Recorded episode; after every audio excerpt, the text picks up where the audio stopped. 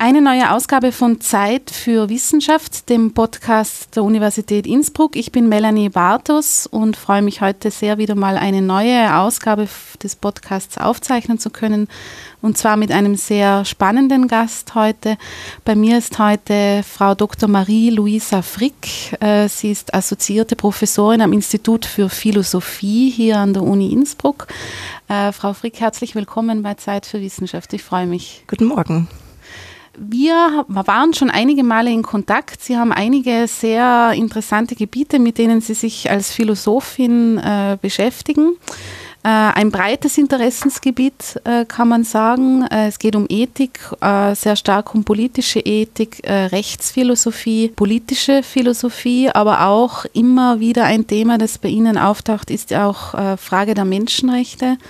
Und da haben Sie auch im Zusammenhang mit Fragen an die Demokratie, wo wir äh, noch ein bisschen reinschauen werden heute hoffentlich, ähm, ein interessantes Buch, ähm, ein, ein, interessantes Buch ist letztes Jahr im Reklam äh, Verlag erschienen. Das trägt den Titel Zivilisiert streiten zur Ethik der politischen Gegnerschaft. Da haben Sie, wie ich schon gesagt habe, sozusagen einige ähm, Aspekte die für demokratische Gesellschaften eine Rolle spielen können oder sollen auch äh, herausgearbeitet. Ich würde gern in diese Richtung ein bisschen äh, einsteigen und gleich mit dem Titel anfangen und die Frage stellen, zivilisiert streiten, ist das, könnte man ja so, wie soll ich sagen, etwas provokant sagen, schließt sich das nicht aus? Sehr gute Frage. Vielen Dank für die Einladung und die Gelegenheit, auch für mich nochmal die Sachen durchzudenken. Man schreibt ja ein Buch und bis es erscheint, dauert es etwas. Wenn es erschienen ist, jetzt ein Jahr her, dann sind die Dinge schon ein bisschen auf Distanz, auch wenn ich viele Anfragen habe, zu diesem Thema zu sprechen das war eine Idee, ähm, die mir relativ spontan gekommen ist, natürlich mit entsprechender Vorlaufzeit und Erfahrungen und äh, Fragen, die sich hier schon längst vorher aufgebaut haben.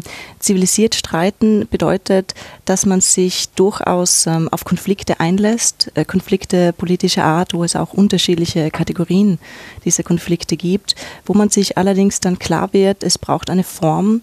Innerhalb äh, dieser Form sind diese Konflikte entweder eher zivilisiert, eher erträglich, eigentlich eher mit Demokratie vereinbar oder schädlich im Sinne auf das ähm, Fundament der Demokratie bezogen und zerstören auch äh, zwischenmenschliche äh, Bindungen, äh, Vertrauen. Das heißt, äh, zivilisiert streiten ist kein Widerspruch, wenn man Streit nicht schon immer als ähm, ähm, Problem für die Demokratie sieht und das tue ich gerade nicht.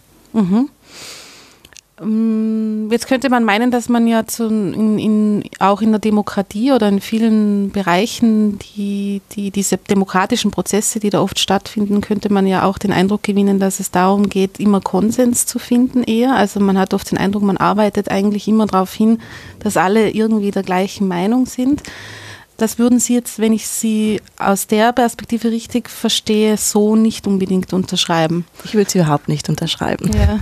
Ich glaube, dass Kompromisse für eine Demokratie wichtig sind, zumindest zwischen denen, die dann Entscheidungen treffen.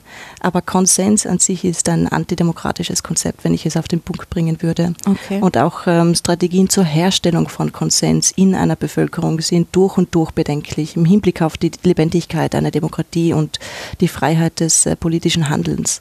Mhm. Also wir würden sagen, äh, Konsens ist antidemokratisch. Provokant ausgedrückt, Provokant, ja. ja.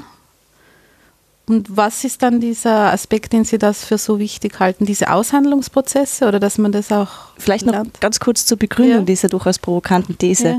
Wenn man sich ähm, Demokratie vorstellt, ähm, es gibt einen materialen Kern der Demokratie, das ist die Volkssouveränität, die gleiche Souveränität aller Mitglieder eines politischen Gemeinwesens. Und wenn wir in diese abstrakte Idee jetzt noch die Lebensbedingungen einer pluralen Gesellschaft mit einkalkulieren, dann können wir nie davon ausgehen, dass alle Menschen zu allen Punkten ähm, übereinstimmen werden. Mhm. Wir müssen also da, damit rechnen und ich glaube, es ist ähm, gut, wenn wir auch einen äh, positiven Aspekt äh, darin sehen, dass es unterschiedliche Meinungen gibt damit wir uns selbst bestimmen können, in unserer Position korrigieren können, damit wir auch wissen, welche Meinungen überhaupt vertreten werden können, wenn wir sie sehen äh, in anderen. Das heißt, ähm, Konsens in modernen, pluralen Gesellschaften ist an sich bedenklich. Ja, wir finden Konsens eher dort, wo die Menschen nicht die Freiheit haben, sich ihre Meinungen zu bilden und öffentlich auch auszutauschen. Und äh, dieser Wettkampf der Meinungen ist ein altes äh, liberales Ideal, das ähm, unbedingt ähm, aufrechterhalten werden sollte, meines Erachtens. Mhm. Ähm, würden Sie sagen, dass das gut funktioniert oder sind es, sind es von Ihrer Seite auch eher mh, mm, so Denkanstöße, wo man vielleicht an gewissen Stellen äh, schrauben könnte, auch was das vielleicht Verhalten einzelner Bürgerinnen und Bürger in, in, in demokratischen Prozessen betrifft, also wenn es darum geht, sich überhaupt daran zu beteiligen? Ein Anstoß für dieses Buch war definitiv der Eindruck, dass es hier hapert, mhm. dass wir hier Defizite haben ähm, in vielen europäischen Gesellschaften, aber auch darüber hinaus, dass wir langsam das Gespür verlieren, was Demokratie ist. Mhm. Ja? dass wir auch das Gespür dafür verlieren, dass Unterschiede ähm, legitim und normal sein können, sofern sie einen gewissen Rahmen nicht sprengen, der genau diese Unterschiede auch zulässt. Und ähm, dass wir uns viel grundlegender mit äh, politischer Ethik und überhaupt politischer Theorie befassen müssen, um auch die Krisenhaftigkeit der derzeitigen Situation entsprechend einordnen zu können, verstehen zu können und ähm, nicht völlig orientierungslos hier auch äh, hysterisch gewissen äh, Trends nachlaufen in jeder äh, Hinsicht. Was haben Sie da vor Augen? Ich habe vor Augen vor allem einen politischen Mainstream, der sehr selbstgefällig, ähm, sehr ähm, überheblich, ähm, auch zur Kenntnis nehmen muss, dass gewisse, gewisses Terrain verloren geht an Gruppen, die man ähm, üblicherweise mit, mit Begriffen bezeichnet, die sehr abschätzig sind. Und dass dieser Frustration zugleich mit dieser Überheblichkeit entsteht sehr viel Gewalt, sehr viel sprachliche Gewalt, sehr viel Denkgewalt. Und ich glaube, das Buch ist vor allem gerichtet an, an Leuten, an Leute aus, aus, aus meiner ähm, Gruppe sozusagen, die, die sich irgendwo für die Avantgarde, ich will jetzt nicht sagen Elite halten, aber doch die Menschen, die glauben, ein Bodensatz unter Anführungszeichen der Gesellschaft rebelliert und den muss man wieder in den Zaum bekommen. Und ähm, diese Stimmung finden wir sehr verbreitet und es ist nicht unbegründet, aber die Form, wie oft dieses Unbehagen, diese Frustration sich artikuliert, ist durchaus bedenklich. Da muss man sich selbst zurücknehmen und korrigieren. Mhm. Was meinen Sie mit korrigieren? Wo, also, also, Sie, also dieser, Sie meinen also wirklich komplett einen Schritt einmal zurückgehen und zu schauen, was da, ähm, weil ich glaube, so diese, wie Sie vorher schon angedeutet haben, ähm, das ist auch in meiner Wahrnehmung ein ganz wesentlicher Punkt, dass Demokratie und, und diese, wie soll ich sagen, dieser Aspekt, dass Demokratie etwas Schützens- und Schätzenswertes ist und äh, dass man dafür eben nicht nur, nicht nur die Rechte in einer Demokratie genießen kann, sondern vielleicht auch gewisse Pflichten hat, das scheint ja doch an manchen Stellen äh, etwas in den Hintergrund gerückt zu sein. Wahrscheinlich meinen Sie auch das, wenn Sie von dieser krisenhaften Stimmung eher äh, sprechen. In welche Richtung kann das gehen? Also diese Pflichten, die Sie angesprochen haben, ich habe sehr detailliert versucht zu zeigen, dass es ähm, diese Pflichten in ethischer Hinsicht gibt, vorausgesetzt man unterstützt das demokratische Ideal, die sich vor allem auf die Fragen der Meinungsbildung beziehen. Wie bilde ich mir meine Meinung?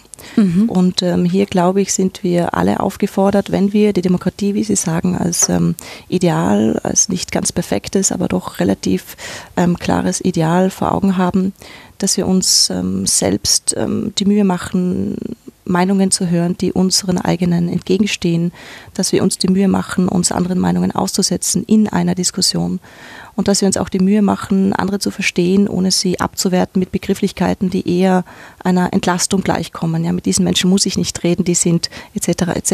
Ich brauche gar nichts einfügen. Ich glaube, jeder weiß, was ich meine. Mhm. Und ähm, von dem her ist Demokratie nicht einfach. Sie ist eben dann nicht einfach, wenn man nicht voraussetzen kann und das darf man nicht, dass alle die gleiche Meinung haben. Und es ist leicht, die Demokratie zu loben, wenn die eigene sozusagen Gruppe an Stärke dauerhaft abgesichert ist. Und es ist schwierig, die Demokratie zu loben, wenn man äh, unterliegt mit seiner Weltanschauung in bestimmten Auseinandersetzungen, Abstimmungen und auch diskursiven Kämpfen. Aber die Demokratie sollte nicht davon abhängen, äh, ob ich gerade oben auf bin oder andere. Oder mein Commitment zur Demokratie sollte nicht von meiner eigenen Stärke oder Schwäche abhängen im politischen ähm, Kampf, Wettkampf, sondern sollte grundsätzlich, soll, sollte auf Prinzipien aufgebaut sein und der Einsicht, dass die Demokratie trotz aller Schwächen ähm, das überlegene äh, Modell ist, ähm, Gewalt zu sublimieren, die ansonsten aufbricht, wenn man eben nicht eine demokratische Gegnerschaft lebt, sondern in Feindschaften äh, denkt und operiert. Mhm. Haben Sie das Gefühl, dass das äh, in Gefahr ist grundsätzlich? Ja, deshalb habe ich dieses Buch geschrieben. Ja, also tatsächlich in ihren, in ihren Grundfesten in Gefahr. Also wenn wir jetzt, also ich weiß nicht, wahrscheinlich in einer europäischen Perspektive in dem Fall. Nicht nur, ich bin auch äh, regelmäßig in den Vereinigten Staaten, ja. da gibt es ähnliche Situationen. Mhm. Was können wir da, das ist jetzt ein bisschen, ist keine, keine, keine schöne Perspektive auch, oder? oder und Sie haben vorgesagt, dass, dass, dass dieses, dieser gemeinsame, dieses, dieser, diese, dieser, diese Ansicht, dass alle Menschen Teil dieser demokratischen Gesellschaft sind und sich dann ähm, mit den demokratischen Prinzipien identifizieren und sie nicht nur nutzen, sondern auch etwas dafür tun, im Idealfall, solange der Rahmen nicht gesprengt wird, ähm, haben Sie vorgesagt. Was wäre denn der Rahmen oder was haben Sie denn da vor Augen? Der Rahmen ist, wie gesagt, äh, die materielle äh, Souveränität, ähm, die Volkssouveränität, die gleiche Souveränität aller Mitglieder dieses Gemeinwesens. Und immer dort, wo diese gleiche Souveränität untergraben, abgesprochen, verletzt wird durch Taten, durch Sprache, dann ist die Demokratie grundsätzlich bedroht. Und Demokratie ist immer bedroht, weil sie so hohe Ansprüche an den Menschen stellt. Und äh, von dem her gibt es nicht, dass sie funktioniert oder sie funktioniert nicht. Es sind Schattierungen, es sind Grade und wir können uns immer nur an dieses Ideal annähern. Und da ist jedes einzelne Mitglied eines demokratischen Gemeinwesens gefordert, im Sinne dieser Achtung der gleichen Souveränität auch diese Pflichten ähm, zu wahren und selbst Vorbild zu sein für andere. Das heißt, immer wenn Menschen ähm, die gleiche Souveränität anderer verletzen, indem sie sie für unbeachtlich erklären, für vielleicht auch ähm, Untermenschen im schlimmsten Fall, dann ähm, färbt es ab. Das ist etwas Toxisches, was ansteckt. Das heißt, ein politischer Diskurs ähm, kann auch Vergiftungserscheinungen zeigen. Und ich glaube, wir sind in einer Situation, wo jeder, da muss ich gar nicht groß den Menschen etwas erklären, spürt, dass wir hier durchaus auch Probleme zu bewältigen haben. Ja, wenn wir dann von so einer demokratischen Arena ausgehen, auf der wir uns alle bewegen, wo es eben für verschiedene Dinge auch Platz geben kann und muss, wie Sie sagen, und verschiedene Aushandlungsprozesse stattfinden, wo das aber trotzdem alles seinen Platz hat, wie gehe ich dann in einer Demokratie mit jenen Menschen oder Gruppierungen um, die diesen demokratischen Aspekt nicht äh, respektieren oder die sich eben nicht mit der Demokratie identifizieren, weil damit bin ich ja dann trotzdem irgendwo konfrontiert. Gibt es da die, gibt's da eine rote Linie? Mhm. Kann man die definieren oder wie würden Sie sagen, kann man damit denn umgehen? Weil ich denke, dass das, glaube ich, auch etwas ist, was wir durchaus, auch wenn wir in Österreich äh, schauen, äh, leider an manchen Stellen beobachten können.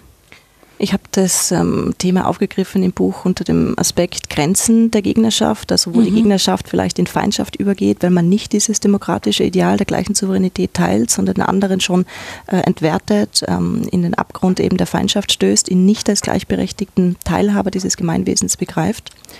Und ähm, das sind die ganz schwierigen Fragen der Demokratie, der Demokratietheorie weil wir einerseits ähm, ein Paradox haben, das äh, landläufig als das demokratische Paradox bezeichnet wird, die Selbstabschaffung, die Möglichkeit der Selbstabschaffung von Demokratien.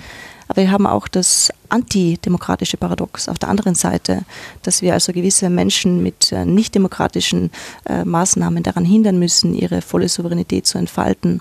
Wir sind also in einer mm, Dilemmasituation. Es gibt hier keinen ähm, klaren äh, Weg, wie wir zwischen diesen beiden Dilemmata so manövrieren, dass wir nie irgendwo Schwierigkeiten haben, uns zu rechtfertigen, zu hinterfragen.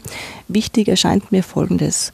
Eine Demokratie muss äh, insofern wehrhaft sein, als sie alle Versuche mit Gewalt, das ist nämlich die Methode, die Demokratie per Definition auch ausschließt, dadurch, dass sie die gleiche Souveränität aller achtet, also die mit Gewalt versuchen, ihre Meinungen durchzusetzen, ganz scharf in die Grenzen weist.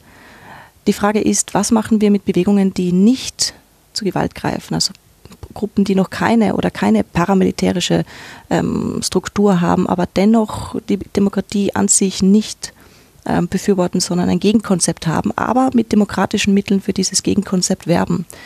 Ich glaube, hier können wir nicht wirklich vor der eigenen Verantwortung äh, zurückschrecken, die darin besteht, auch diese Gruppen im demokratischen Diskurs ernst zu nehmen, ihnen demokratisch entgegenzutreten und in diesen Wettbewerb einzusteigen. Ja, meine persönliche mhm. Meinung wäre, solange keine Gewalt angewandt gewandt wird, gerechtfertigt wird, demokratische Spielregeln eingehalten werden, müssen wir auch mit nicht lupenreinen Demokraten oder sogar Antidemokraten demokratisch umgehen. Mhm. Warum?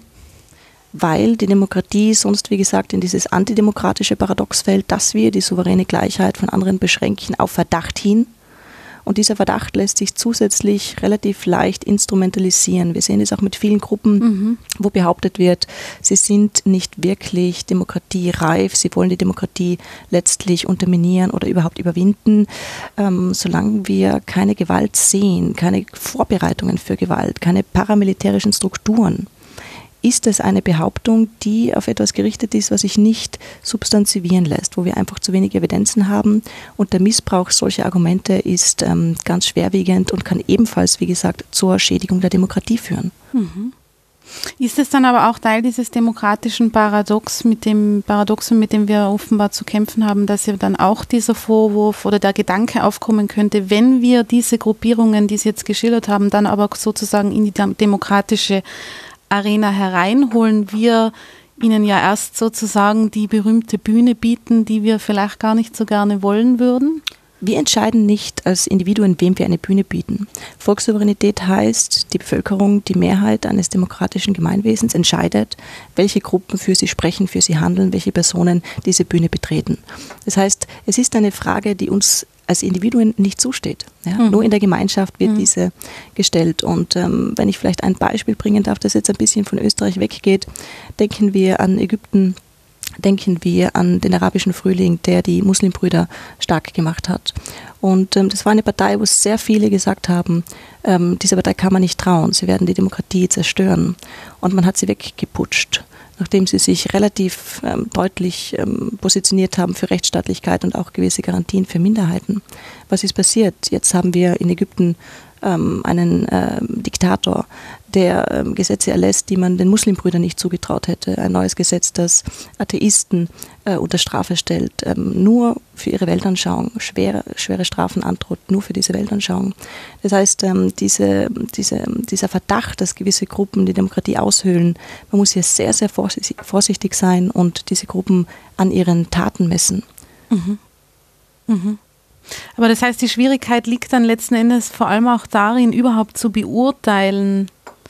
Also wir tun uns auch dann selber schwer, wenn ich Sie richtig verstehe, auch aus Ihrer philosophischen Sicht überhaupt dann zu definieren, was ist Demokratie und was ist demokratiepolitisch noch vertretbar und, und was nicht.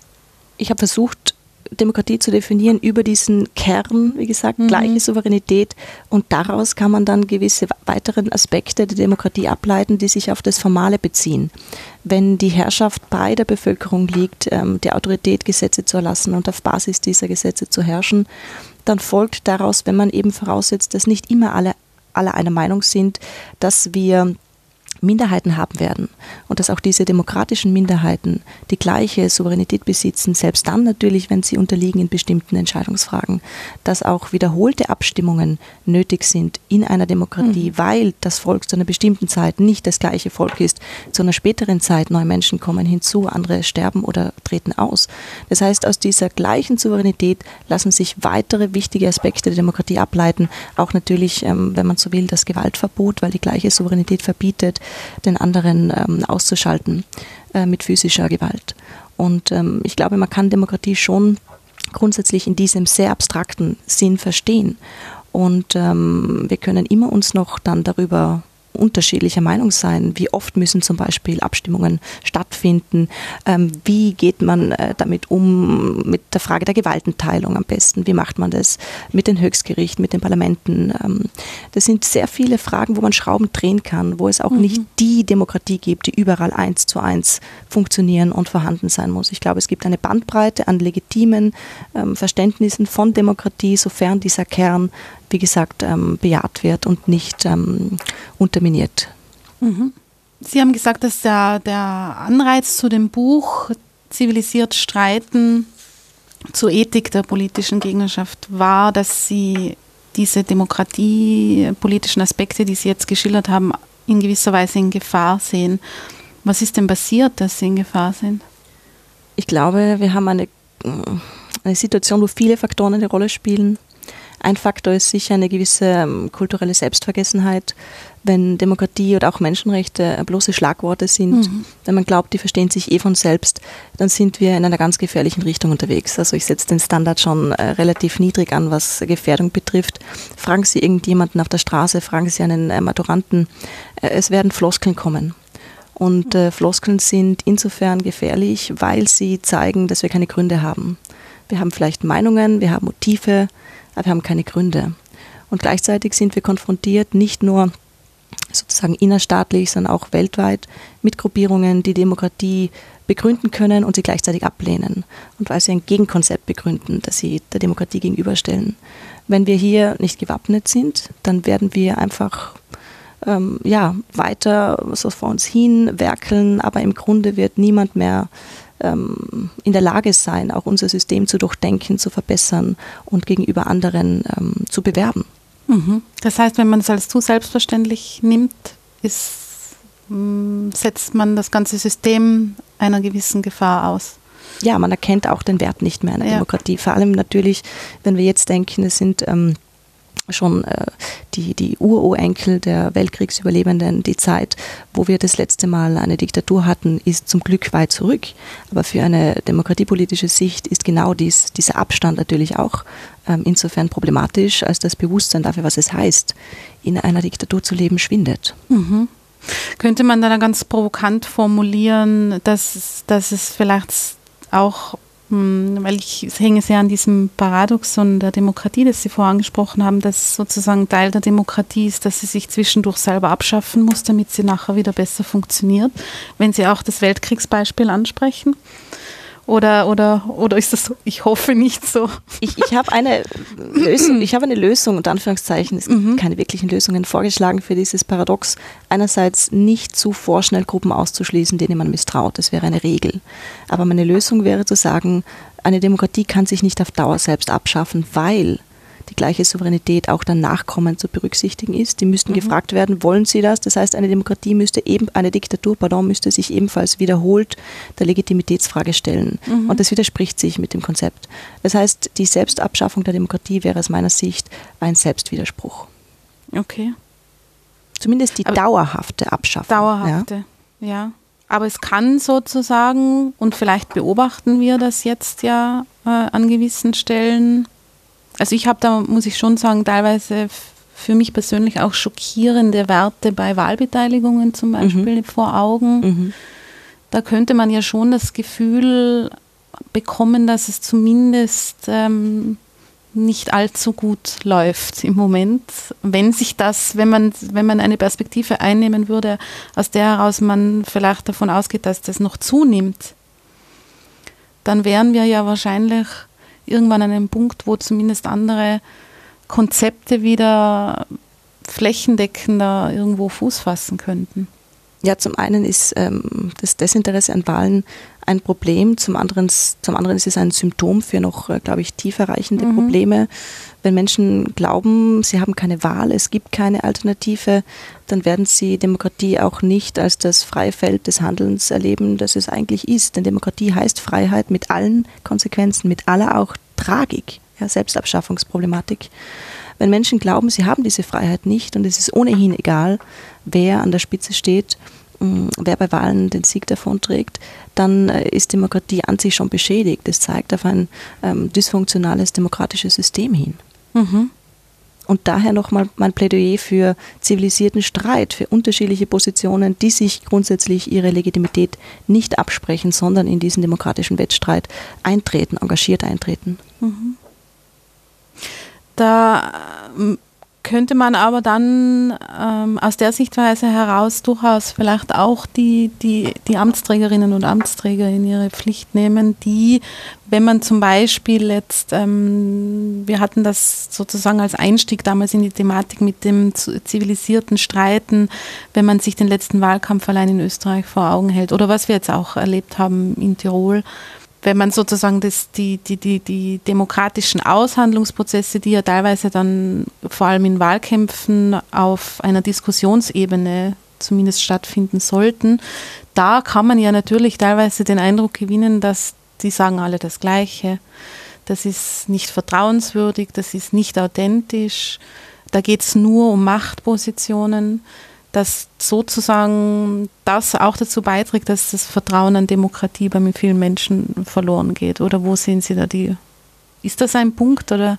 Ich glaube, es ist ein Punkt, weil es zeigt, dass Menschen, die sich diesen authentischen Anstrich geben, erfolgreich sind in vielen Ländern und es zeigt auf ähm, ein Bedürfnis hin, das die Menschen haben. Sie wollen äh, politische Verantwortungsträger, die eine klare Sprache üben, die äh, sagen, was sie tun und ähm, einfach äh, artikulieren, was sie vorhaben und ähm, wie gesagt, Sie sehen, diese Politiker, die das offenbar können, sind derzeit ähm, gut im Kurs. Das kann man mögen, kann man nicht mögen, aber es zeigt auf ein Bedürfnis hin. Und dieses Bedürfnis ist sicher ernst zu nehmen. Mhm. Ein legitimes Bedürfnis. Alles in der Demokratie ist, fast alles in der Demokratie ist legitim, weil die Herrschaft äh, legitimerweise bei den Menschen selbst liegt. Es gibt keine Instanz, die den Menschen verordnen kann, was sie wollen. Das ist Freiheit. Mhm. Mhm.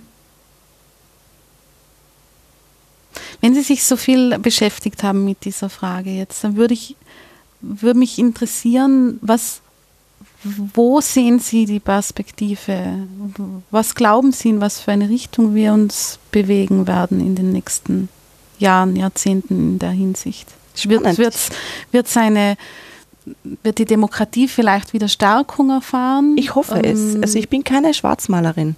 Nein. Ich glaube, dass es auch mit ähm, gewissen Verschiebungen im politischen Spektrum durchaus wieder lebendiger zogen wird. In den Parlamenten, Deutschland ist ein Beispiel, ähm, wo wir sehen, dass die Menschen durchaus Anteil nehmen, wenn Debatten wieder ernsthaft, kontrovers, engagiert geführt werden, auch ähm, vormals verböhnte Standpunkte ihren Platz haben im demokratischen ähm, Wettstreit und das könnte der Demokratie langfristig nützen, aber ich bin keine Wahrsagerin, ich bin selbst sehr, sehr neugierig, ich bin gespannt, was ich selbst noch erleben werde hier und ähm, in anderen Ländern, was Demokratie betrifft. Äh, grundsätzlich haben wir sehr viel zu verlieren und daher sollten uns auch kleine Fortschritte freuen, genauso wie uns kleine Rückschritte äh, durchaus zu denken geben sollten. Mhm. Sie haben erwähnt, dass es ja auch ganz viel davon abhängt, ähm, dass ich sozusagen auch ähm, als einzelne Bürgerin oder Bürger einen Schritt zurückgehen sollte und mich einmal, mir mal die Frage stellen, als Teil einer demokratischen Pflicht sozusagen, wie ich mir eine Meinung bilde und auf was das dann fußt und welche Aspekte da einfließen. Ähm, ist das etwas, was man lernen kann oder was, wo der, wo der Bildungssektor in der Verantwortung ist? Oder wie, wie, wie wie sehen Sie da die Herangehensweise, dass das vielleicht auch an manchen Stellen besser funktioniert in Zukunft? Demokratie ist sicher nichts, was wir von Natur aus, von Haus aus mitbringen, als Kompetenz, mhm. als Vermögen. Es erfordert sehr viel Selbstüberwindung, sich mit anderen auseinanderzusetzen, nicht zu diktieren, sondern zu überzeugen, Argumente zu gewichten, das eigene Argument auch ähm, unterliegen zu sehen, erfordert sehr viel Frustrationstoleranz. Natürlich muss man das lernen. Das kann man im Elternhaus lernen, man sollte es in den Schulen lernen, man sollte, man sollte es an den Universitäten lernen, man sollte es von Freunden lernen können. Also das heißt, überall kann Demokratie äh, gelehrt und gelernt werden, wo es Vorbilder gibt, wo es Personen gibt, die sich dieser Prinzipien die die, die, die Demokratie voraussetzt, bewusst sind und die auch in ihrem Alltag umsetzen. Mhm. Und Sie glauben nicht, dass der Mensch per se mit einem, wie soll ich sagen, gewissen demokratischen Gen ausgestattet ist? Das wäre in der Geschichte nicht äh, evidenzbasiert. das stimmt wiederum, ja. Ja. Ja, die richtig guten Dinge muss man sich eben erarbeiten. Stimme sozusagen. zu. Ja. ähm, Sie, ich habe Sie an einer Stelle einmal bei einem Beitrag, den ich mit Ihnen gestaltet habe, auch mit, der, mit dem Satz zitiert, ähm, Demokratie ist keine Komfortzone. Ich glaube, das haben wir jetzt ähm, recht deutlich herausgearbeitet, warum. Ähm, es ist aber so, dass Sie auch in anderen Zusammenhängen, wo Sie, wo Sie sich auch mit anderen Bereichen in Ihrer Arbeit beschäftigen, immer wieder betonen, dass es auch wichtig ist, die Komfortzonen zu verlassen. Immer wieder. Äh, in was für eine Richtung gehen da Ihre Gedanken, wenn Sie, wenn Sie dieses, ist das auch eigentlich eine Demokratie, ist das auch an, anzubinden an äh, demokratische Pflichten, die man vielleicht hat, eben zum Beispiel ähm, sich auch mit Dingen zu konfrontieren auf dieser Welt, die nicht in, in gesellschaftlichen Formen leben wie wir. In was für eine Richtung denken Sie da? Ich würde es nicht als universale Pflicht allen Menschen aufbürden, nicht einmal in allen demokratischen Gemeinwesen. Aber ich halte es für einen Wert, sagen wir es so. Ich würde es jetzt nicht als Pflicht formulieren. Mhm. Aber es ist ein Wert, dass man sich ähm, den Horizont erweitert. Und Horizonte erweitern sich in der Regel nicht nur durch die angenehmen ähm, Einflüsse, sondern oft auch durch Irritationen oder oft durch ähm, auch beschwerliche Prozesse des sich Aneignens von Fremdheit, Aneignen von Orten, von ähm, Kulturen.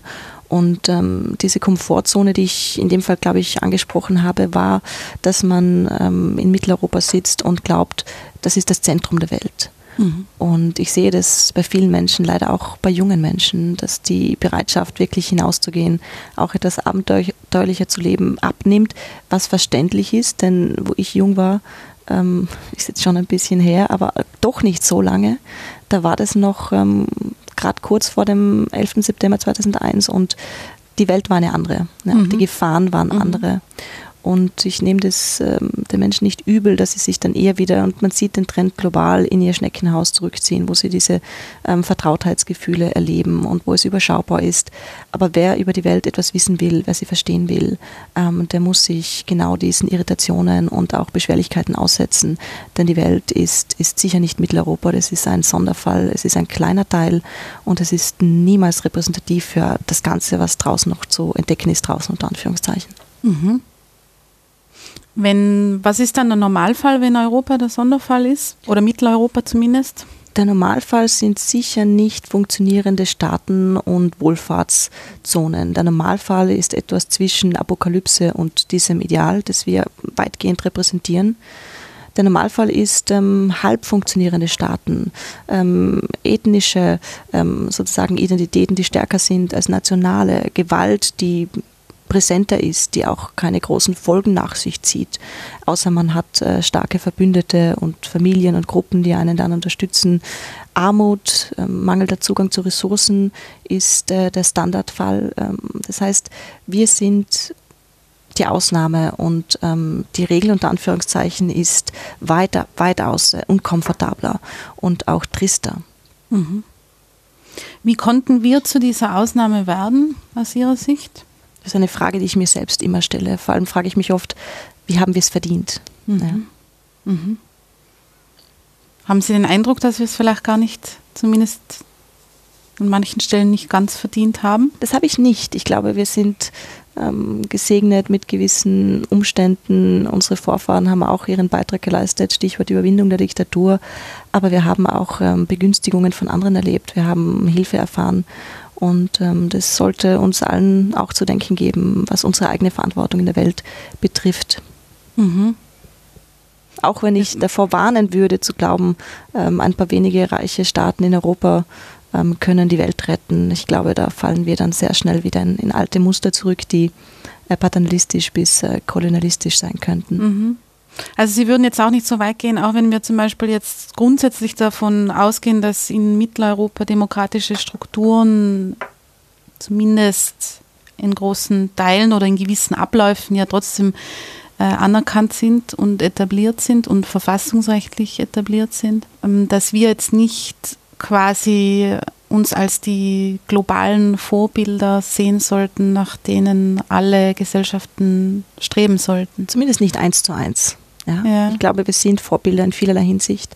Und äh, das ähm, bezeugen ja auch Anstrengungen anderer Nationen, sich äh, an uns zu orientieren, was Wohlstand betrifft, was Rechtsstaatlichkeit betrifft und auch menschenrechtliche äh, Sicherheiten. Aber ich glaube, es gibt mehr als einen Weg äh, für unterschiedliche Länder, unterschiedliche Regionen, ähm, sich zu ähm, ja, zur Zivilisation, zur Demokratie, zum Wohlstand aufzuschwingen. Und ähm, ich glaube, ein bisschen Sensibilität für auch eine, ähm, für einen Pluralismus von Herangehensweisen wäre, ähm, glaube ich, sehr, sehr wichtig. Mhm. Würden Sie sagen, dass die Menschenrechte nur in Gesellschaften gewahrt werden können oder eingehalten werden können, die demokratisch sind? Das ist eine Frage, die ganz ähm, grundsätzlich umstritten ist. Die Mehrheit der Theoretiker sagt, nur in demokratischen Gesellschaften sind Menschenrechte dauerhaft schützenswert.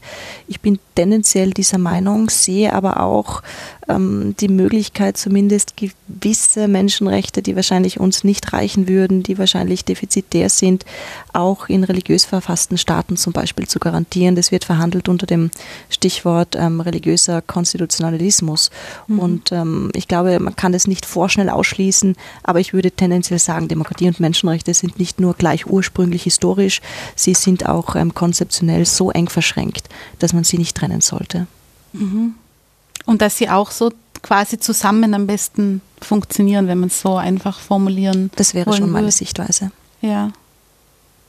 Gut, da hat man dann natürlich an, an, vielen Stellen, und da sind wir dann wieder vielleicht bei den Unterschieden, die es, wenn man es global sieht, gibt, außerhalb Europas, allein schon aus der Hinsicht natürlich gewisse Probleme sozusagen. Ja, ein Hauptproblem ist ähm, nicht nur, dass es unterschiedliche Auffassungen gibt, was Menschenrechte sind, sondern dass viele Staaten auch mit bestem Willen nicht in der Lage sind, diese Rechte zu schützen. Entweder weil sie keine voll entwickelten Zentralstaaten sind oder weil ihnen einfach die Ressourcen fehlen. Mhm. Menschenrechte zu schützen ist immer auch eine Ressourcenfrage. Und das heißt, auch hier sind wir in einer sehr äh, privilegierten Position. Und ähm, die Frage ist, was folgt daraus auch für unsere Verpflichtungen, für unser Selbstverständnis? Ja, das ist eine Frage, die ich mir selbst auch immer wieder stelle. Ich habe keine abschließende Antwort, aber es muss uns klar sein, dass die Welt ähm, außerhalb Europas mit auch anderen Fragen, Problemen konfrontiert ist, als ähm, wir sie hier haben. Denken wir zum Beispiel an Frauenrechte. Ja? ja. Ähm, wir haben den Luxus, über wirklich, ich sage es jetzt ganz ähm, provokant, ähm, Randthemen zu diskutieren, die global betrachtet nicht nur Randthemen sind, sondern Nullthemen. Ja? Mhm. Ich habe heute wieder zufällig gelesen, dass viele Mädchen ist ein bekanntes Phänomen, aber es wird jetzt auch in den Medien präsentiert und äh, thematisiert. Viele Mädchen in Entwicklungsländern an den Tagen, wo sie menstruieren, nicht die Schule besuchen, weil einfach keine Hygienevorrichtungen vorhanden sind, keine Toiletten. Das sind die Probleme, die Frauen haben weltweit. Ja, dass sie vielleicht eine Woche im Monat äh, den Schulbesuch ähm, verpassen, weil einfach gewisse Standards nicht da sind. Mhm. Das muss man sich einfach vor Augen halten, klar machen und das ist nur ein Beispiel von sehr vielen. Und ähm, global betrachtet sind Menschenrechte wirklich auch praktische Probleme. Ja. Das ist ein interessanter Punkt, weil ich weiß gar nicht, ob das, also das ist so eine, ein Zugang, den man, den viele vielleicht in der Form gar nicht haben, dass es, dass die Umsetzung oder die Einhaltung der Menschenrechte, ähm, wie Sie sagen, letzten Endes an vielen Stellen nicht unbedingt am Willen, sondern an den vorhandenen Ressourcen scheitert, wo wir dann ja wieder bei ähm, Ungleichheiten sind, die global vorhanden sind. Weil das ist ja schon auch Mitteleuropa. Also dieser Gedanke, wir, bei uns ist alles in, in enormem Überfluss vorhanden, während es an anderen Orten in dieser Welt eben überhaupt nicht der Fall mhm. ist. Und das ja vielleicht auch nur deshalb funktionieren kann, weil es dieses Ungleichgewicht gibt. Das weiß ich nicht, aber es ist jedenfalls ähm, zutreffend, dass ähm, wir uns oft ähm, gar nicht vorstellen können, an welchen banalen ähm, Hindernissen oft der Genuss von Menschenrechten scheitern kann. Zusätzlich kommt natürlich noch der ideologische Konflikt über bestimmte Menschenrechte und oft ist die Frage der Ressourcen auch eine Willensfrage. Möchte ich diesen Mädchen den Schulbesuch ermöglichen, indem ich die Schulen entsprechend ausstatte mit ähm, Sanitäranlagen? Das ist, kann schon auch eine Willensfrage sein. Aber wir mhm. müssen einfach, glaube ich, wenn wir auch über Menschenrechte denken, viel globaler denken, als wir es derzeit tun. Mhm. Was heißt es dann aber für mich, wenn ich das tue und wenn wir jetzt bei dem Beispiel der Frauenrechte bleiben und ich jetzt hier sozusagen als Melanie in Innsbruck mm, mit Situationen konfrontiert bin als Frau, die ja, also ich glaube, wir sind uns einig, dass es auch bei uns noch ähm, Luft nach oben gibt, was sehr das wenig, betrifft. Sehr wenig, aber ja. Und, ähm, und, und, ich versuche dann diese globale Perspektive vor Augen zu haben oder stärker vor Augen zu haben, wo es natürlich, was Frauenrechte betrifft, noch ganz ähm, massive Baustellen gibt sozusagen. Wie beeinflusst das mein Handeln hier vor Ort? Das kann ich Ihnen als Melanie Bartos jetzt nicht vorschreiben, aber wenn, wenn Sie jetzt mich fragen, würde ich Ihnen sagen, überlegen Sie sich, was ihre Prioritäten sind, wohin sie ihre Energie, auch ihre Empörungsenergie, auch ihre finanzielle Unterstützung fließen lassen, was ist ihnen wichtig. Ja, ist Ihnen wichtig, dass Europa in Sachen Frauenrechte 120 Prozent der Standards erfüllt? Oder wollen Sie sich vielleicht eher dafür engagieren, dass andere Gesellschaften vielleicht auf die über 50 Prozent kommen? Mhm. Das wäre mein persönlicher Zugang. Ja? Mhm. Das schließt sich nicht aus. Aber man kann nicht überall gleich präsent sein, man kann sich nicht überall gleich engagieren. Und irgendwann wird diese Entscheidung dann schon relevant. Mhm. Also Sie würden eher dafür plädieren, da ähm, eigentlich im Grunde, und das könnte man ja dann nicht nur auf den Bereich der Frauenrechte jetzt umlegen, da gibt es ja verschiedenste Gebiete, die gerade im Vergleich Europa, Rest der Welt an vielen Stellen nicht einmal vergleichbar sind, da sozusagen zu relativieren? Äh, ich würde sagen, in den Kontext zu setzen und äh, Proportionen zu wahren. Das würde für viele weitere menschenrechtliche Bereiche aus meiner Sicht auch gelten. Denken wir an das Beispiel der Religionsfreiheit. Ähm, wir haben Fragen der Religionsfreiheit jetzt mit religiösen Symbolen. Das ist alles wichtig, das ist alles schön und gut. Aber wir müssen doch mal auch einen Blick nach außen werfen und sehen, dass die Frage der Religionsfreiheit für viele Menschen eine Frage von Leben und Tod ist. Mhm. Und ähm, auch wenn wir das nicht bei uns in dieser Deutlichkeit sehen, es gibt aber auch hier Ansätze, es zu sehen, dann sollten wir sehen, glaube ich, dass es ein, ein Spektrum an Problemen gibt, ein Spektrum auch, ähm, wo Gravität gewichtet werden kann und wo wir sehen, Religionsfreiheit ist eben nicht nur eine Frage, ähm, hängt ein Kreuz in einer Klasse, wichtige Frage. Ich persönlich bin dagegen, dass Kreuze in öffentlichen ähm, Gebäuden hängen, aber das ist ein, eine kleine Frage, da kann man ganz unterschiedlicher Meinung sein. Gleichzeitig Religionsfreiheit ernst nehmen als Menschenrecht würde bedeuten, sich viel stärker für Minderheiten einzusetzen, die in bestimmten Gesellschaften massiv gefährdet und verfolgt werden. Aber da sind wir dann nicht wieder so in einer Position, wo wir als Europäerinnen und Europäer dieses, diese, diese, diese Rolle der und wir zeigen euch jetzt, wie es geht, einnehmen? Ich will nicht sagen, wir zeigen euch, wie es geht. Jeder, der sich ähm, an Menschenrechten orientiert, wird in Europa Beispiele finden, aber vielleicht auch ähm, negative. Ich würde eher sagen, es ist ähm, eine Wertgrundhaltung, die sehr oft beschworen wird auch von politischen Funktionsträgern, aber sehr selten wirklich konsistent, eigentlich nie konsistent ähm, umgesetzt wird. Es wäre für ein Europa, das sich für Rechtsstaatlichkeit, Menschenrechte und für Freiheiten engagiert, ausgesprochen wichtig, hier einen konsistenten äh, Zugang zu haben und gewisse Themen ganz stark äh, vorne auf die Agenda zu setzen. Und das wäre aus meiner Sicht tatsächlich auch der Schutz von religiösen Minderheiten. Mhm. Sehen Sie da noch andere Bereiche, wo es viel Bedarf gibt? Was haben Sie da vor Augen? Also wenn wir die, den religiösen Aspekt haben einerseits. Die Frauenrechte wurden angesprochen. Mhm. Ich glaube, der nächste Schritt wäre im Bereich der praktischen Umsetzung von Menschenrechten, auch mit äh, Technologietransfers, mit gewissen ähm, Wirtschaftsförderungen und Hilfeleistungen, gewisse Gesellschaften zu befähigen, diese Probleme in ihren jeweiligen Kontexten zu lösen. Ja? Und das sind ähm, ganz praktische wiederum Überlegungen. Ich komme jetzt nochmal auf die Mädchen zu sprechen, weil da gibt es noch ein anderes interessantes äh, Beispiel. Ähm, viele Mädchen können auch deshalb nicht zur Schule gehen, weil sie familiär dazu bestimmt sind, ähm, das Wasser heranzuschaffen. Und je größer die Distanz vom Dorf zum nächsten Brunnen, desto schwieriger ist natürlich ein Schulbesuch äh, damit zu vereinbaren. Das heißt, auch Brunnenbauprojekte, so einfach sich das für uns jetzt anhört, ist nicht nur der Zugang zu Wasser als Ressource, und ganz wichtiger Lebensgrundlage, sondern ermöglicht dann auch den Mädchen, sich frei zu spielen von dieser Zeit des Wassertragens, um sie vielleicht dann ähm, eher in, in eine Schule äh, zu überführen. Das heißt, das sind praktische Zusammenhänge, die in der Entwicklungszusammenarbeit natürlich schon längst bekannt sind, wo man aber, glaube ich, noch viel stärker weitere solche Zusammenhänge aufschlüsseln, ergründen und entsprechend dann auch ähm, ja, für sich einsetzen könnte. Mhm. Aber was würden Sie sagen, wenn wir diese, weil es ist dann vielleicht doch noch einmal ein anderer Bereich, ähm, sind wir da auf einem guten Weg? Oder haben Sie das Gefühl, wir konzentrieren uns eigentlich ziemlich, so ziemlich auf die falschen Dinge? Ich glaube, dass ähm, die europäischen Länder sehr viel machen in dieser Hinsicht. Ob es genug ist, ist immer eine wichtige ja. Frage. Es ist nie genug, solange die Welt nicht ähm, wirklich perfekt ist, aber das wird sie nie sein. Das heißt, wo ziehen wir ähm, hier die, die Maßstäbe ein? Schwierige Frage. Viel wichtiger wäre es derzeit, glaube ich, ähm, anstatt Ressourcen ähm, zu vervielfachen, eine, eine konsistente Politik zu haben, was Menschenrechte betrifft, was Außenpolitik betrifft. Und da scheint mir, ähm, ist die Europäische Union einfach, ähm, ja, sie schwimmt. Mhm. Mhm. Aber dann haben wir doch wieder eine, äh, um wieder das Wort paradox zu bemühen, wenn wir das so ein bisschen Revue passieren lassen, worüber wir jetzt gesprochen haben, einerseits die Situation, dass wir an ganz vielen Orten dieser Welt demokratische Prinzipien, vor allem in, im Hinblick auf Menschenrechte, noch überhaupt kaum etabliert haben und wir hier verspielen sie vielleicht schon gerade wieder. Ja, ich weiß nicht, ob wir sie verspielen. Wir nehmen sie nicht ernst genug. Wir schätzen sie vielleicht nicht immer mhm. ähm, ausreichend.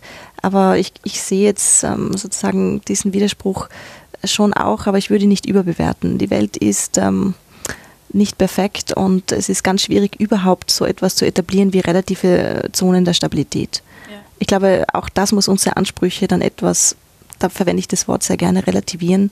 Wir werden die Welt nicht in ein Paradies verwandeln, das dem Garten Eden entspricht, wo alle in Frieden leben und alle genug zum Leben haben. Dieses Ideal wird sich äh, weder einstellen noch menschlich herstellen lassen. Es geht darum, ähm, Defizite möglichst auszugleichen, am Status quo möglichst viel zu verbessern, aber im Bewusstsein, dass Perfektion ähm, nicht zu erreichen ist. Mhm. Wenn, wenn jetzt, wenn, wenn wir sagen, der Anspruch ist nicht Perfektion, sondern das Bestmögliche, das Bestmögliche auf das Bestmögliche mhm. hinarbeiten, sozusagen. Und das ist ein, glauben Sie, dass der Antrieb immer aufrechterhalten bleiben kann? Ich meine, bei den Menschen, die sich dann dafür engagieren sollten. Ja. Ähm, schwierig. Ich glaube, Menschen, die ähm, Utopien versprochen bekommen und äh, endgültige, abgeschlossene Erlösungsperspektiven sind leichter zu motivieren. Das zeigen, zeigen auch die mhm. Ideologien in ihrer Geschichte und, mhm. und in ihren verheerenden Folgen. Aber dieser pragmatische Aspekt, der scheint mir doch äh, der vernünftigere zu sein, auch wenn ich mit dem Wort Vernunft sehr sparsam umgehe, wie Sie vielleicht schon bemerkt haben. Aber persönlich würde ich dafür plädieren, ja, für einen mhm. gewissen skeptischen Pragmatismus und trotzdem eine gewisse ja, Bejahung des Lebens, wie es ist. Mhm. Jetzt muss ich aber nachfragen, warum gehen Sie mit dem Begriff Vernunft sparsam vor? Weil ihn jeder zu jedem Zweck verwenden kann. Das so. gibt da viele Begriffe zu, aber Vernunft ist ein ganz gutes Beispiel dafür. Mhm. Mhm. Und ich kann sie auch ganz schnell delegitimieren, wenn ich sage, das, was Sie sagen, ist, ist irrational oder Sie sind grundsätzlich unvernünftig und das passiert zu oft. Ja, weil Vernunft nicht definierbar ist, sozusagen. Jeder kann Vernunft definieren, wie er will, und es wird äh, keine abschließende, einzige Definition von Vernunft geben. Aber jemandem die Vernunft abzusprechen, ist ein ganz ähm, beliebtes Mittel, auch im politischen Diskurs, um sich mit jemandem gar nicht erst auseinandersetzen zu müssen. Mhm. Ach so, das ist auch aus der Perspektive, dieses, äh, die sind so unvernünftig ähm, oder nicht vernunftbegabt, dann spreche ich erst gar nicht mit ihnen sozusagen. Mhm. Ja, verstehe ich habe ganz am Anfang angesprochen, dass Sie sich mit ganz vielen verschiedenen Fragen beschäftigen. Das sieht man auch, wenn man so Ihre Aktivitäten ein bisschen verfolgt. Woran arbeiten Sie denn jetzt im Moment? Weil ich habe zum ersten Mal eine Philosophin bei Zeit für Wissenschaft zu Gast und würde vielleicht auch noch gerne so ein bisschen einen Blick darauf werfen, wie Sie arbeiten und wie man sich das vorstellen kann. Gibt es mhm. im Moment, haben Sie immer wieder große Fragen, mit denen Sie sich beschäftigen und dann mh, mm, abarbeiten oder passiert da ganz viel parallel oder wie kann man sich das vorstellen? Was ist im Moment Ihr Thema, mhm. mit dem Sie sich viel beschäftigen? Ich würde sagen, so wie die meisten Philosophen ähm, bin ich eine Getriebene und zwar mhm. nicht meine eigenen Gedanken oder Ideen, sondern ähm, einfach des, des Arbeitsbetriebes. Wir haben zum Beispiel morgen eine Tagung zum Religionsthema mit einer Kollegin. Mhm. Äh, die Tagungsvorbereitung wird mich heute den ganzen Tag noch beschäftigen und dann die Abarbeitung dieser Tagung. Das heißt, ich werde Rechnungen einreichen und sehr viel administrative Arbeit ja. machen. Das gehört mhm. auch zur Arbeit selbst einer Philosophin. Und äh, dann kommen Anfragen wie Ihre, Vortragsanfragen, dann kommen Publikationsanfragen und man hat sehr wenig eigentlich Zeit, selbst Themen zu setzen. Das war eine Möglichkeit, dieses Buch. Und ähm, ich, ich freue mich einfach auf dann lange Pausen wie die äh, Ferien, wo man tatsächlich in Ruhe neue Ideen ähm, ja, auf sich zukommen lassen kann, denn diese Ideen entstehen langsam und irgendwann wird einem klar, das könnte ein Thema sein oder hier könnte ich etwas machen. Aber das passiert nicht im Alltag und das passiert auch nicht ganz äh, überraschend oder schnell. Das, das baut sich auf und man muss dann in sich hineinhören. Und ähm, neben diesen quasi Themen, die auch für breitere Öffentlichkeiten interessant sein könnten, arbeiten Philosophen, äh, ich eingeschlossen, natürlich auch an Themen, die sehr speziell sind. Also mhm. Fachartikel zu ethischen Spezialthemen, die jetzt für Außenstehende völlig langweilig sind und selbst für andere Philosophen überhaupt nicht aussagend. Ähm, das heißt, wir sind alle sehr spezialisiert, auch in der Philosophie. Und ähm, in diesen Spezialdiskursen ähm, gibt es Menschen, die weltweit sich damit beschäftigen, aber in jedem Land wahrscheinlich nur ein paar. Mhm. Das ist dann auch wieder ganz interessant. Mhm. Weil zu diesem Thema Demokratie und Menschenrechte hat natürlich jeder eine Meinung. Das macht es ja. schön, das macht es manchmal äh, schwierig, aber mhm. eigentlich macht es schön. Ja. ja. Jetzt haben Sie gesagt, dass diese, dass es, dass diese Spezialisierung ähm, stattgefunden hat, auch bei Ihnen, dass man da trotzdem Themenbereiche hat, auf die man sich natürlich letzten Endes wahrscheinlich auch fokussieren muss. Ähm, die Themen, die Sie schwerpunktmäßig behandeln, was hat Sie dazu geführt, dass Sie sich gerade mit denen beschäftigen? Ich glaube, rückblickend ähm, kann man das schon sehr früh in, in, den Interessen auch meiner frühen Jugend sehen. Mhm. Ähm, Politik, ähm, Literatur, Kunst und einfach die großen Fragen der Welt. Ähm, Politik waren für mich schon als Teenager wichtig. Und nach und nach sind diese Themen dann zu mir gekommen. Ich gesagt habe, sie, sie entstehen langsam und irgendwann sind sie da. Man sucht sich das auch nicht so intentional aus. Ich mache jetzt was zu Menschenrechten, sondern das baut sich auf. Über bestimmte Fragen kommt dann etwas zusammen. Und am Anfang, zum Beispiel bei den Menschenrechten, war bei mir die Frage, was sind das eigentlich? Sind das ähm, objektive Normen? Sind das einfach subjektive äh, Festsetzungen, wie gehen wir mit unterschiedlichen Auffassungen über Menschenrechte um, was sind Menschenrechte? Ja, also diese ganz mhm. grundsätzliche Frage und ähm, aus dieser Frage heraus hat sich dann auch meine Arbeit zu Menschenrechten entwickelt, noch einmal über den Umweg auch eines Spezialbereichs, nämlich des Folterverbots, mit dem ich mich beschäftigt habe, damals in meiner ähm, Diplomarbeit und mhm. das hat sich dann alles irgendwie gefügt. Ja, und so entstehen auch ähm, Lebensthemen, Arbeitsthemen, sie fügen sich. Ja. Haben Sie große Themenbereiche, die Sie in Zukunft noch gerne angehen wollen, äh, angehen möchten? Also haben Sie so Themen, die Sie, wo Sie denken, da muss ich mal dazu arbeiten oder ist es bei Ihnen immer eher so, dass sich dann mehr eines aus dem anderen ergibt? Eher ergibt sich das eine aus dem anderen. Ich habe jetzt persönlich keine äh, Liste mit Themen, die ich noch bearbeiten möchte in meinem Leben. Ähm, ich habe eine Liste mit Büchern, die ich noch gern schreiben würde. Das sind aber nicht nur Fachbücher, sondern auch literarische Bücher zum Beispiel. Mhm.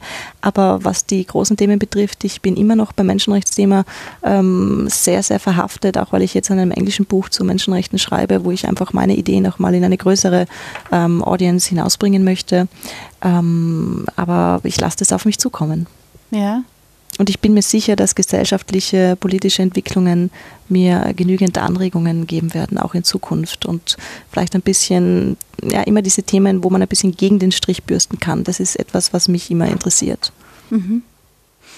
Dann bin ich, würde ich an der Stelle sagen, äh, ich bin gespannt, in was, wenn Sie wieder in Gegenrichtungen bürsten, was dann an Publikationen oder ähnlichem herauskommt. Und ich hoffe, wir haben dann vielleicht wieder mal Gesellschaft, äh, Gelegenheit, wir haben wieder mal Gelegenheit, äh, etwas ausführlicher dann darüber zu sprechen. Ich glaube, es gibt genug äh, zu diskutieren und genug, um sich darüber auszutauschen.